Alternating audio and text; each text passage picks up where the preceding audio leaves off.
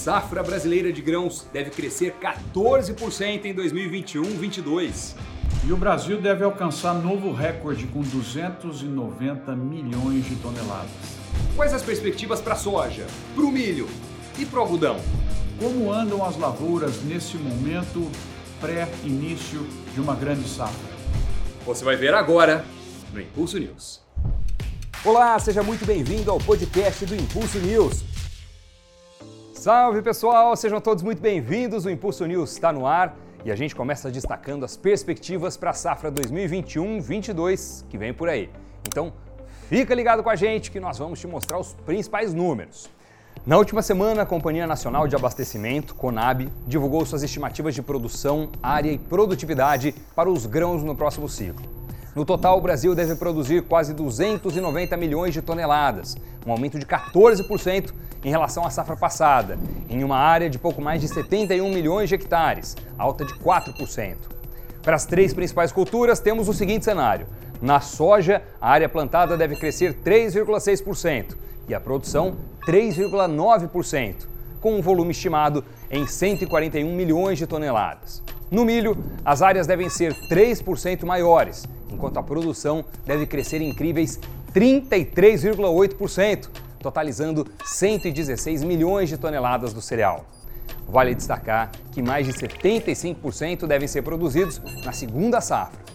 Por fim, no algodão em pluma, a estimativa é de crescimento de 13,4% na área cultivada, de uma produção 15,8% maior, com um volume de pluma em 2,71 milhões de toneladas. Esses números impressionam, né? E é claro que a gente quer saber a opinião do nosso especialista, por isso vamos direto a Ribeirão Preto, São Paulo. Como é que o doutor Agro vê esses números? Boas perspectivas para o nosso agricultor? Professor Marcos Fava Neves. Doni, são números maravilhosos, né? Agitou um pouco a semana aí, uma excelente apresentação da Conab, já jogando para a gente o que vai ser 21, 22. Olha alguns números aqui. Na soja, nessa safra que já colhemos, 38,5 milhões de hectares. Iria para 39,9 na projeção central deles, 1,4 milhão de hectares a mais. No milho, 19,8 na safra que perdemos tanto, né? Iria para 20,6 milhões de hectares, 800 mil hectares a mais. E no algodão, um salto bom também de 1,36 milhão de hectares para 1,55, 200 mil hectares a mais. Veja só, Doni, nós aumentaríamos 2,5 milhões de hectares de grãos nessa safra a ser plantada agora em setembro, em relação a essa que estamos terminando. E se você somar com os 2,94 milhões que deu da safra anterior para essa, nós temos em dois anos 5,5 milhões de hectares. Pense em investimento, em que beleza de números, custos mais elevados, a gente tem preocupação, mas vamos torcer para entregar rentabilidade e resultados para os nossos produtores. Valeu, Favo, a gente volta a conversar já já. E olhando para o planejamento da safra 2021-22, um aspecto muito importante para sua lavoura produtor é o plantio de refúgio. Pensando nisso, a Intacta está lançando o movimento Refúgio Preserva, que tem como objetivo ampliar a conscientização sobre os benefícios e a importância do plantio de refúgio. O movimento conta com a participação de agroinfluenciadores, parceiros comerciais e entidades do setor para a divulgação de diversos conteúdos informativos sobre esse tema. Quer ficar por dentro de tudo isso e acompanhar as novidades? É só acessar os canais oficiais da Intacta BR nas redes sociais. Agora, bora para o campo acompanhar como estão as lavouras pelo Brasil? Os produtores Túlio e Cristiane de Rio Verde, Goiás, mandaram um vídeo para gente mostrando uma área com crotalária após a colheita do milho. Vamos ver. Pessoal, estou aqui numa lavoura de milho, vou mostrar para vocês, que foi colhida com a Cristiane Bruxelli, minha esposa. E ela fez uma área muito legal aqui de milho crotalária. Olha como tá verde, ó. E olha aqui, ó, ela já colheu o milho e tá com a crotalária aqui trabalhando para nematóide, né? Cris, como é que você fez aqui é, o manejo? Curei a soja, joguei a crotalária, plantei o milho, fiz um plant-aplique com glifosato mais dual. Quantos quilos de crotalária? 10 quilos de crotalária. Apliquei a lanço e plantei o milho. após uns 15 a 20 dias, é, nós fizemos 15 gramas de gládio para controlar a soja é, no pós-emergente. E esse gládio, você viu alguma fita no milho? Não. E, e aqui, ó, tá aqui a campo, né? O Cerrado Verde nessa época. A gente queria compartilhar um pouco dessa experiência. Grande abraço. Muito obrigado, Túlio, Cris, por ter participado aqui do Impulso News e compartilhado com a gente esse vídeo, viu?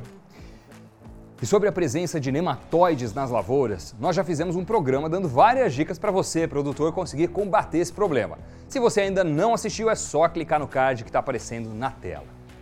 Do estado de Goiás, o nosso programa segue viagem para São Paulo, no município de Itápolis.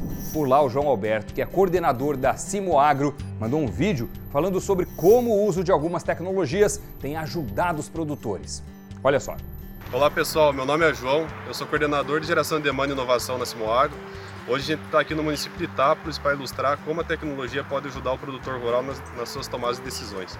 A região aqui passou por várias geadas nos últimos meses, nas últimas semanas, e hoje a gente está usando a Simoagro e a Simotec, nós estamos mapeando as áreas dos produtores, identificando com as imagens de field view, como a gente pode ver, as áreas como elas estavam antes e depois da geada, Nisso, o produtor faz a tomada de decisão dele das áreas mais prejudicadas, antecipando a colheita nessas áreas e reduzindo o número de perdas. Então, queria só dar esse recado aí, como as tecnologias estão ajudando o produtor e como elas devem estar cada vez mais presentes no seu dia a dia. Obrigado. Valeu, João, muito obrigado. E outra estratégia muito importante para lidar com esses problemas do campo é a adesão ao seguro agrícola. Com ele, produtor, você protege a sua lavoura contra perdas causadas pelos fenômenos climáticos, possibilitando o retorno financeiro para o seu negócio. E o melhor de tudo é que você, cliente Bayer, tem um desconto que varia de 5 a 15%, dependendo da sua classificação, ao resgatar o serviço de seguro agrícola por meio do programa Impulso Bayer. Quer saber mais? É só acessar o site do programa. Vamos agora ao top 3 com outras notícias que foram destaque no agro. O IPEA reduz o crescimento do PIB do agro de 2,6% para 1,7% em 2021. Foi o resultado dos impactos climáticos nas lavouras. Para o próximo ano, o Instituto estima um aumento no PIB do campo de 3,3%. Vendas de fertilizantes atingem 80% do volume previsto para o segundo semestre. No total, as compras devem crescer 8% em 2021, totalizando cerca de 44 milhões de toneladas.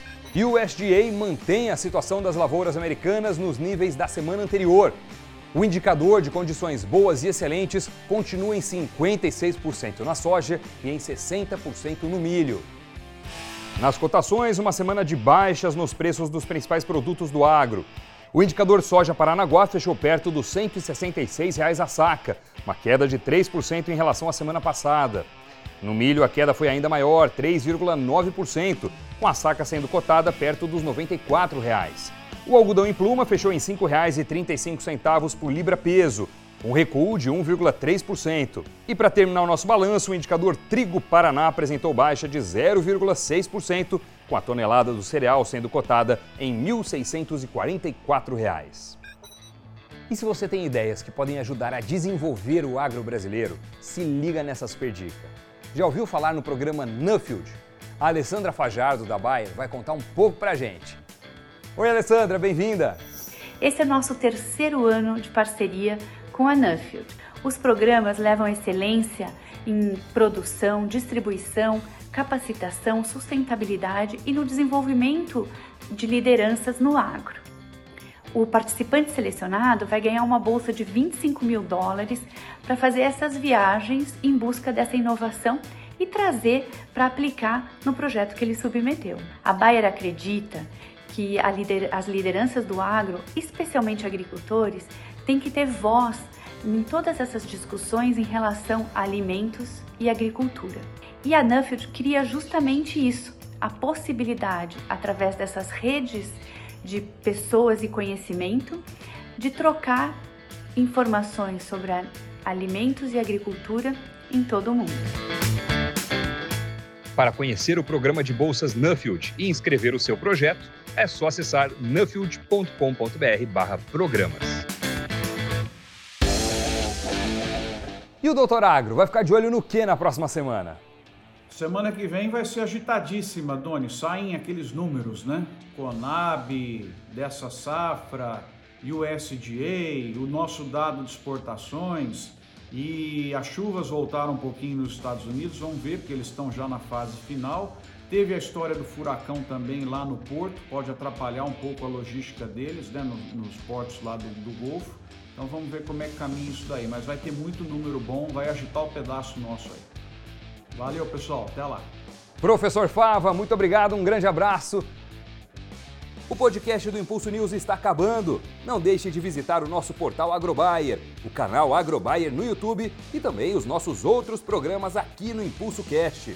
Muito obrigado pela companhia e até semana que vem. Tchau! As colocações e recomendações advindas dos entrevistados são parte de sua vivência e experiência e, portanto, de sua responsabilidade. Não necessariamente expressam a posição da Bayer sobre o tema aqui abordado.